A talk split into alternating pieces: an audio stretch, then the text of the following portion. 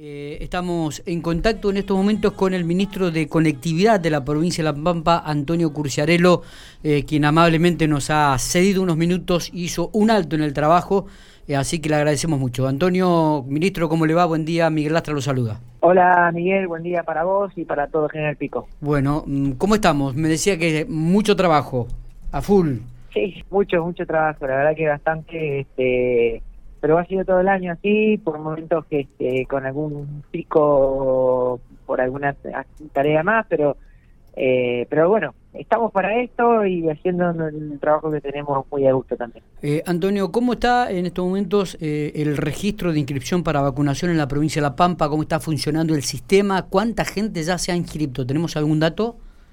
Sí, eh, eh, voy a arrancar por la segunda parte. A las 7 de la mañana de hoy, que es el último momento que chequeamos, eh, teníamos 7.199 inscriptos en toda la provincia.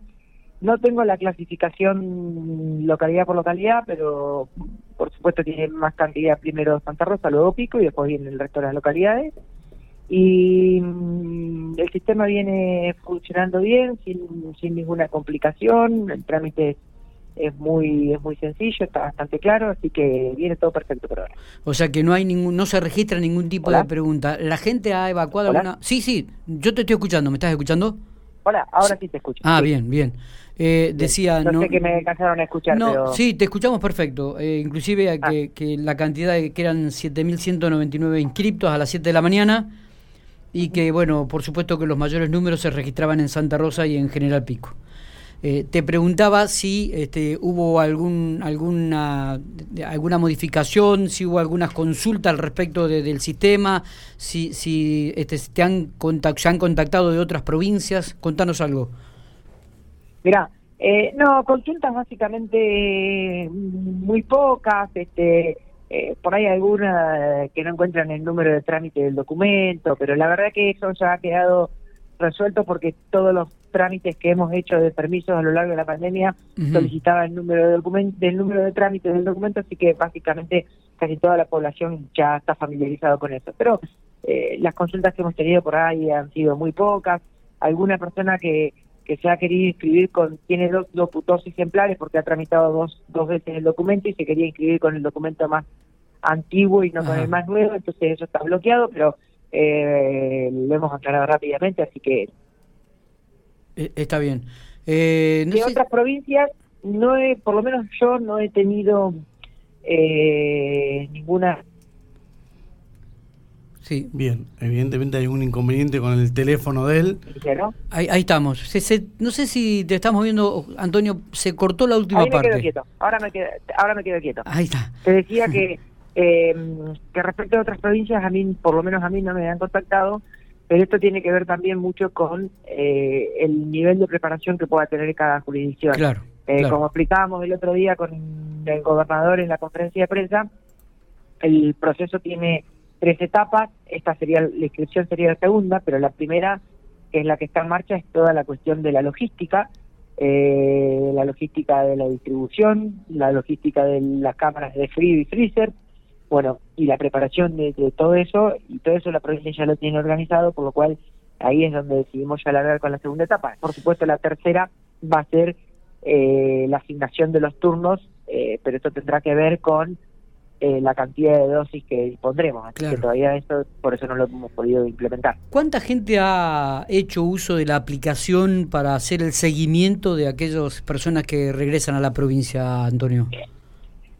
Mira, ahora no tengo el número exacto, pero estábamos en un número no muy alto, eh, alrededor del 10-12% de, la, del, de los permisos tramitados. En esto hay que hacer una salvedad. Hay gente que, o hay personas que han tramitado más de un permiso y no necesariamente tienen que bajar la, aplicación cada vez que hacen el permiso si es que ya la tenían. Por lo cual, eh, ese número por ahí tendría a, a, a ser un poquito más alto. De todos modos, ahora que la aplicación ya está disponible para ser bajada desde la plataforma eh, de la plataforma de Google, que esto es el Play Store o el Google Play, como lo quieran llamar, para todos los teléfonos Android, el número ha incrementado un poquito, pero andamos igual alrededor de eso. Está bien, está bien. Eh, ¿Preocupa esto de que haya no haya un porcentaje mayor como para hacer un seguimiento más exhaustivo de, la situación de cada uno? A ver, eh, como dijimos el día que lo anunciamos, esta es una, es una herramienta más que está disponible y que sabemos que contribuye y ayuda. Eh, preocupa que nos que no que no que no la use más gente preocupa como también preocupa que no que sigan apareciendo fiestas clandestinas que la gente no se cuide y esas cosas. Eh, a ver eh, es una herramienta más eh, si vos me decís mira yo no la uso porque en realidad no salgo de mi casa y me quedo en mi casa te digo bueno la verdad que está perfecto pero la aplicación está hecha fundamentalmente para aquellos que han estado en otro lado y regresan a la provincia este, para que puedan prevenir más que nada si tienen síntomas.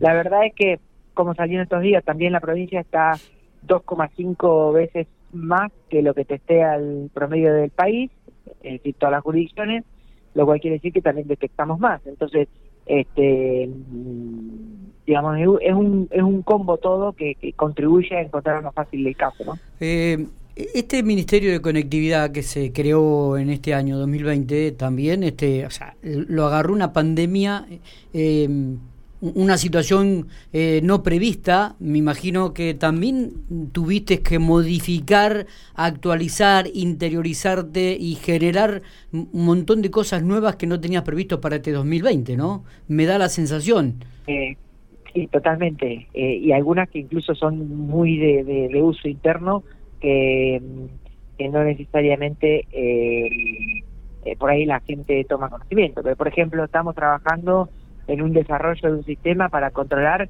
toda la cuestión de las cámaras de frío de la vacuna. Esto me refiero a abastecimiento, el tener medido permanentemente el frío, eh, cantidad de dosis por, por, por cámara, y estas cosas demandan tiempo y así hicimos muchísimas algunas que han salido a luz porque tienen que ver con la ciudadanía y otras que tienen que ver para poder facilitar un mejor trabajo del resto de la administración. Y a mm. todo esto, eh, junto con Aguas de Colorado, el sostenimiento, eh, la demanda, que ha sido por momentos muy altas, con picos de 80% eh, de consumo de Internet, lo cual nos implicó eh, eh, acelerar ciertos procesos de, crecimiento de la red, eh, agudizar el ingenio para administrar la capacidad eh, y además este, planificar de modo muy rápido eh, algunos puntos donde pudimos este, llegar con servicio. Claro. Así que se nos fue un poco la hoja de ruta a nosotros como ministerio, que además teníamos la, tarea de, ponerlo en marcha todo desde, desde, cero, y a otras áreas lo mismo con sus respectivos temas. Pero bueno, eh, como, como te decía al principio, estamos para esto, estamos muy a gusto haciendo esto y, y para además esta fue la tarea que nos comentó el gobernador. Yo siempre cuento que cuando el, no me acuerdo, pero creo que el 14 de, marzo o 18 de marzo, una cosa así, que tuvimos una reunión del comité de crisis, el gobernador nos pidió a todas las áreas que pongamos todo a disposición del buen manejo de la pandemia y de todas las herramientas, fundamentalmente que requiera salud. Y bueno, eso es lo que hicimos y lo que estamos haciendo. ¿no? Eh, hoy, hoy en la mañana se está en este momento largando el operativo Cuidar Vidas.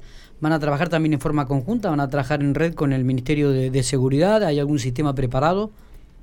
Sí, de hecho el Ministerio de Seguridad tiene un sistema que, ya incluso se está implementando, en el cual eh, en una parte hemos trabajado nosotros y, y que es para el control vehicular en cada uno de los puestos sanitarios y, perdón, puestos este, camineros. Y, bueno, también estuvimos trabajando, eh, como te decía, en un montón de cosas, por ejemplo, la actualización de los 101, la, la eh, toda la cuestión de las centrales telefónicas. Hemos puesto servicios en puestos camineros que no había, como, como en Foster o en, Durazno. Eh, y permanentemente estamos haciendo cosas y bueno, en este, en este caso puntual, bueno, de salud el protagonista de este, de esta, de este lanzamiento de hoy, aunque, eh, perdón, seguridad, aunque nosotros este, eh, hayamos aportado nuestro granito. Y la última, Antonio, de mi parte, em, eh, un tema también que preocupó durante este 2020 fue el tema educativo, el sistema, la conectividad en la provincia de La Pampa, van a profundizar el trabajo para este 2021, que aparentemente, y de acuerdo a las manifestaciones del Ministerio de Educación de la provincia, va a haber casi clases presenciales, pero también no se va a cortar todo lo que tiene que ver con lo, digital. Sí, bueno, a ver, nosotros eh, una de las maneras, en las escuelas tenemos eh, cobertura prácticamente en, todas en cuanto al servicio. Eh, después hay dos cuestiones. Uno, cómo llega ese servicio y el segundo, cómo se distribuye dentro de los colegios. eh, ¿Cómo se llega? Eh, lo estamos mejorando en varios aspectos. Primero porque eh, con los 500 millones de pesos de obras que anunciamos entre el gobernador y el Estado Nacional a través del ENACOM, vamos a mejorar la conectividad en 22 localidades, pero en casi toda la provincia porque multiplicamos la capacidad de la red por 5. Esto, esto igual es para los colegios como para la, para la sociedad toda. Y después estamos atrás de la gestión de un proyecto, de un financiamiento del ENACOM para, para conectividad en instituciones públicas, entre ellos los, las escuelas, que eh, además de, poder hacer la conexión con fibra óptica donde no la tengamos, estamos viendo de la adquisición de la tecnología para hacer los pisos tecnológicos.